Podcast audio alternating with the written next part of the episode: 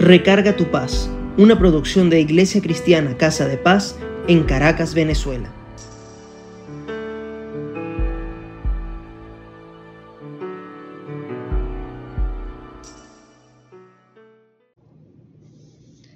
En alguna oportunidad he escuchado que las personas dicen no saber orar o rezar, como lo quieras llamar. Y esto lo dicen cuando están muy angustiados o cuando requieren poner alguna cosa a los pies de nuestro Señor. Es más, me han dicho, es que yo quisiera tener esa soltura para orar o quisiera saberme los versículos de la Biblia de memoria para repetirlos. Hoy, en Recarga tu paz, te recordaremos con certeza la clave que Jesucristo nos dejó para que puedas seguir una oración que toque su corazón. En el libro de Lucas, en el capítulo 11, del 1 al 3, se explica cómo Jesús enseña a sus discípulos a orar.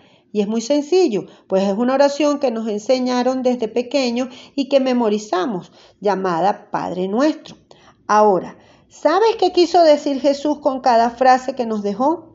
Les pregunto porque se nos hace fácil repetirla, pero quizás perdemos de vista que cada frase encierra una conversación personal y completa con el que nos justifica ante el Padre pero sobre todo con el Padre directamente, sin contar que nuestro Espíritu Santo se manifiesta con poder ante esta oración, por lo que la paz llega a nuestras vidas.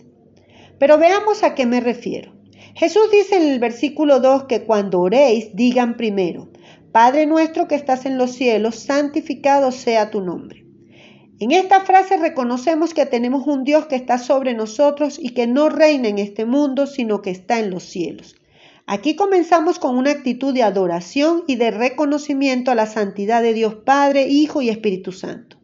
Por otra parte, ponemos a Dios en primer lugar y cumplimos con el versículo 23 de Éxodo, que nos pide que no pongamos otros dioses por encima de Él. Luego nos pide que sigamos la oración diciendo, venga tu reino. En ese momento le estamos diciendo que todo lo que conforma su reino, los ángeles, arcángeles, su palabra, sus promesas y lo bueno y agradable vengan a nosotros. Más adelante le pedimos que se haga su voluntad y es que la verdadera oración acepta por adelantado la voluntad de Dios. Y es aquí donde demostramos la fe y la seguridad de que el pase lo que pase, sea lo que pensamos o no, va a ser lo bueno de Dios. Es como tirarse en un colchón confiado que no nos va a pasar nada, porque lo que pasa será lo que debe ocurrir. Resistirse o querer moldear las cosas nos traerá ansiedad o rabia, y si no pasa como queremos, tristeza y pérdida de la fe. Pero no todo lo que le pidamos a Dios se va a dar en nuestra voluntad, sino en la de Él. Y Él sabe por qué.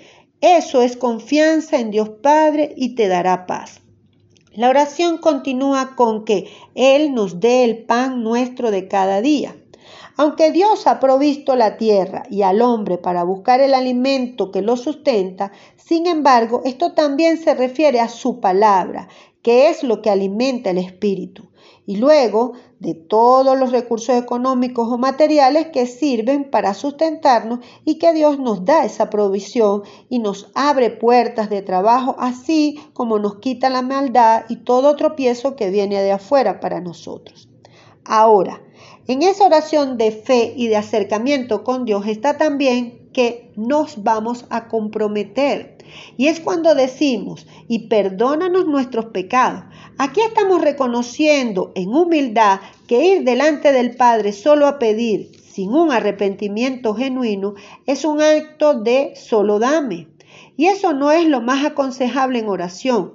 También nos dice que reflexionemos sobre qué debemos perdonar a todos los que creemos y pensamos que nos deben una disculpa, una falta, un maltrato, en fin. Es presentarnos en oración y ruego, pero no como niños malcriados, que todo merecemos, sino como personas que perdonamos y pedimos perdón ante un Padre bueno que nos quiere bendecir. Por último, le pedimos que no permita que la tentación venga a nosotros. ¿Y qué tentación? Esa que nos gusta, que nos da risa, que la comentamos bajito con la gente y nos frotamos las manos de tanto gusto pero que no nos permite alcanzar nuestra bendición. Es como ir y pedir un préstamo al banco teniendo una deuda pendiente y estar atrasado en los pagos. Eso no lo va a contestar Dios si nosotros estamos en esa actitud. En conclusión, para tener paz en la oración debes recordar que los hijos de Dios deben recibir enseñanza divina para orar y que la oración puede hallar obstáculos cuando la comunión de los hijos con el Padre se interrumpe a causa del pecado. Para tener paz, repita esta amada oración que nuestro Señor enseñó a sus discípulos y que todos conocemos como el Padre nuestro. Pero en especial, Hazla no como una repetición memorística, sino con conciencia de lo que cada palabra dicha está tocando o no al Padre Celestial.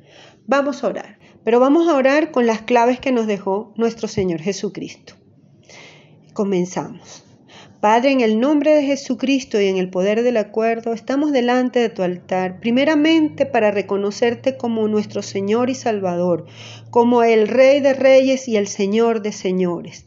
Santificado sea tu nombre, Padre amado. Señor, te pedimos en este momento que tu reino venga a nosotros. Ante la dificultad que tenemos, ante la situación que tenemos, manda ángeles y arcángeles y que ellos nos guíen, nos orienten y nos quiten todo tropiezo. Te pedimos, Señor, que tu reino se establezca, que tu palabra se haga carne en nosotros y que a partir de este momento nosotros seamos ciudadanos del reino de Dios. Señor, que en todo lo que estemos pasando se haga tu absoluta voluntad. Así como en el cielo, Señor, que se haga en la tierra, en nuestras vidas, en nuestro país, en nuestra casa, en nuestra familia. Señor, que se cumpla tu voluntad, tu voluntad perfecta, tu voluntad llena de gracia, tu voluntad que nos satisface, tu voluntad que aún no sea la que queremos, Señor, la aceptamos porque tú eres el Señor de señores. Padre, te pedimos también que no nos dejes de dar tu palabra cada día, que ese es nuestro pan que alimenta nuestro espíritu. Señor, danos hoy también todas las situaciones que tú creas conveniente para que nosotros podamos alcanzar a través del trabajo, a través de emprendimiento, a través de lo que tú nos des, que nosotros podamos alcanzar los beneficios económicos y los beneficios que podamos traer a nuestra casa, como también para alimentar nuestro cuerpo. En el nombre de Jesucristo te pedimos, Señor, que perdones nuestros pecados, porque sabemos que no podemos estar delante de ti haciéndote solicitudes si estamos atados a a, situaciones que no agradan tu corazón. Te pedimos que perdones nuestros pecados y ahora te digo en cada palabra que te voy a decir, te, te digo todos mis pecados, Padre, para que tú limpies mi vida de pecados. También, Señor, me pongo delante de tu altar y digo, Señor, yo perdono a cualquier persona que haya hecho un daño a mi vida, cualquier persona que me haya ofendido, cualquier persona que haya tenido una acción que no ha sido buena para mi vida, yo perdono a esa persona. Y aunque esa persona no sea mi amiga a futuro, no vaya a ser una persona a quien yo voy a tratar, pero en mi corazón, Señor, te declaro que no voy a cargar con ninguna contienda, ninguna rabia, ninguna maldad.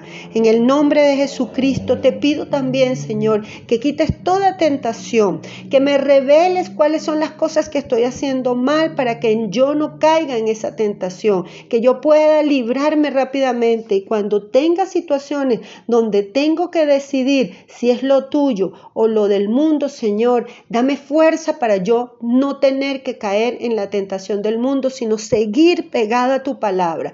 En el nombre del Padre, del Hijo y del Espíritu Santo, Señor, líbranos del mal. Amén. Para cualquier pregunta o oración especial, comunícate con nosotros a casadepaz.ccs.gmail.com o en Instagram a casadepaz-ccs.